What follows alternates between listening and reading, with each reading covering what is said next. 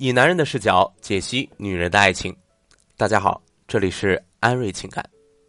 在女性遇到的所有情感问题当中啊，男人出轨是很重要的一个，那也是杀伤力最大的情感问题之一。男人这种动物从特质上来说是一种野生动物，那从生物进化的角度上来说，它天生就具备一个什么呀？多偶性倾向。所以，以牺牲男人多偶性欲望的一夫一妻制文明。其实是一种反男人动物属性的文明。这就好比把吃肉的野生狮子、老虎圈养起来喂饲料，那一旦有机会，他们一定会逃离牢笼，回归自然。那所以，对于女人来说啊，圈养男人本身就是一种高风险的行为，稍有不慎，他可能就会逃出你的掌控，回归到那个充满激情的大自然，重新去寻找猎物。因此，从步入婚姻、圈养男人的那一刻起啊，你就要有这样的意识，要随时防备着男人有出轨的倾向。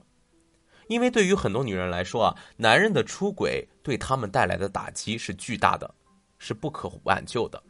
那么，对于男人的出轨倾向，作为女人应该怎么去防备呢？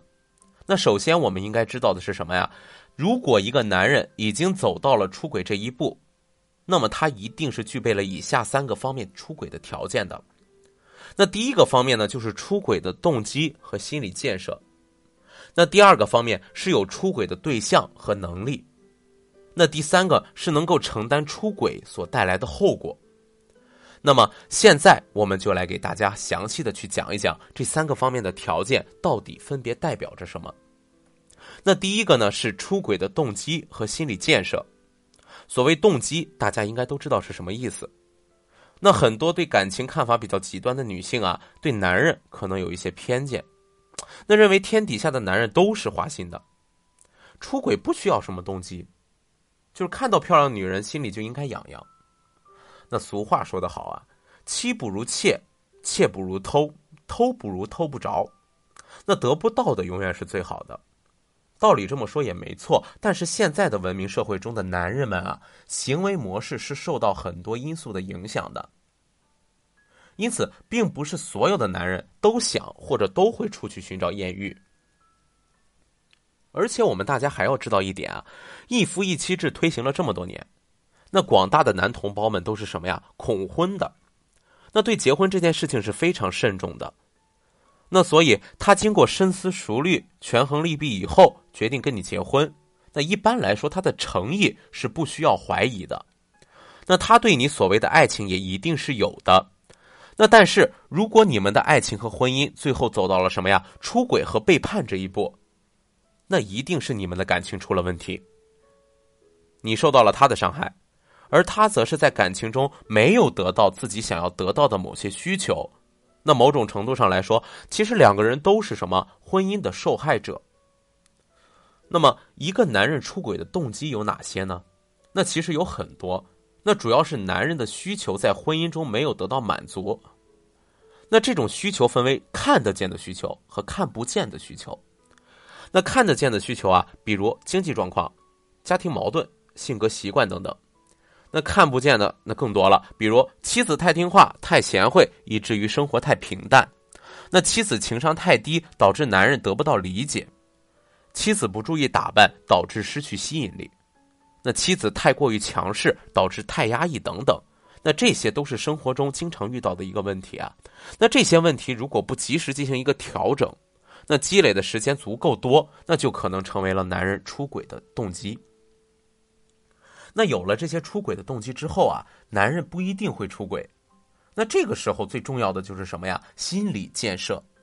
那我们国家在感情教育方面啊还是比较传统的，那所以中国的男人对于家庭影响、责任感还是非常注重的。那因此，一般男人在产生出轨这个念头的时候，都会有一定的负罪感，那认为这个事情是不对的，是不负责任的，是非常不道德的。但是在面对你们家庭中不愉快的时候，他就会在心里渐渐的给自己的出轨意识进行一个什么呀合理化，打消即将到来的出轨给自己带来的负罪感。比如说，我只是找别人发泄一下而已，并不会背叛自己的家庭。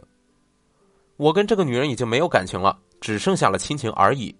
所以没有必要因为他在感情方面委屈自己等等。那这些呢，都是在给自己什么呀？情绪合理化找借口。那如果一个男人具备了第一层的出轨条件，那也就是既有出轨的动机，又有出轨的心理建设，那么一颗未来要出墙的红杏已经在墙角埋下了种子。那剩下的可能就是能不能出墙，什么时候出墙，往哪边出墙而已。那男人出轨的第二个条件啊，就是要有什么呀？出轨的对象和出轨的能力。以前我们讲到男人出轨的条件的时候啊，很多人条件反射给我提到，哎，一长得帅，二有钱，三有时间，认为这是男人出轨的三要素。那甚至我曾经听到一个离过婚的女生跟我说呀，以后结婚我就要找一个年龄稍大一点的，不不需要有钱，只要顾家就行。这这个呀，显然是走到了一个误区。那其实上面你们说的这个所谓的什么呀，男人出轨三要素。不仅放到现在来说是片面的，就算放到一千年以前也是片面的。那古人对于男人勾搭野花这件事的条件已经总结的特别到位了，叫做潘驴邓小闲。《金瓶梅》和《水浒传》中撮合西门庆、潘金莲的王婆子就是这样说的。什么是潘驴邓小闲呢？那分别是潘安的貌，驴的那活邓通的钱。对女人低人一等的姿态和对女人有闲工夫，因为这对女人来说都是最具有吸引力的。但是现在来说，就满不是这回事儿了。那我们呢？观察实际的案例可以发现啊，真正出轨的男人那是形形色色的，高富帅自然不在话下，但是矮穷矬从来也是不缺。为什么呢？因为现在的女人吧，其实很多都是挺天真的，有的可以用钱去搞定，有的可以用色相搞定。有的可以体贴搞定，那甚至有的软磨硬泡也能搞定。所以只要他身边能够接触到合适的女性资源，并且有一个什么呀自己的套路，他出几个轨还是非常容易的。第三个条件呢，叫做能够承担出轨所带来的后果，这个呢也是非常重要的一环啊。因为男人是严格趋利避害的动物，如果做一件事情有两利而一害，那么他就愿意尝试的去做。那如果只有好处没有坏处，那就更不用说了。比如说，我们经常会遇到一些家庭的婚姻案例啊，男人掌握着财政大权，可以不需要请示的自由支配家里的资金，而妻子则是作为一个附庸品拮据的生活。那等到后面男人出轨的时候，因为他在资产上和家庭地位上有着绝对的优势，所以出轨最坏的结果对他来说其实没有那么大的影响，是可以轻易接受的。就算是离婚，对他来说也没有什么很大的损失，那他当然就会毫无顾忌的出轨。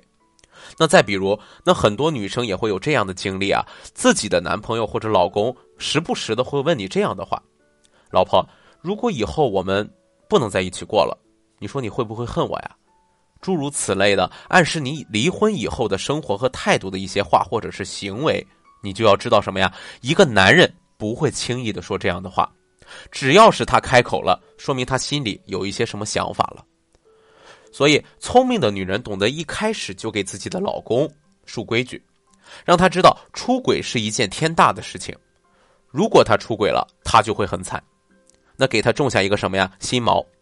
当然了，这也就是亡羊补牢的举措了。那最好的做法还是什么？居安思危，从一开始就去经营好自己的感情。好的，那么本期的节目我们就聊这么多。那大家如果有任何情感方面的问题，可以添加我们的微信“安瑞情感全拼”。我们下期再见。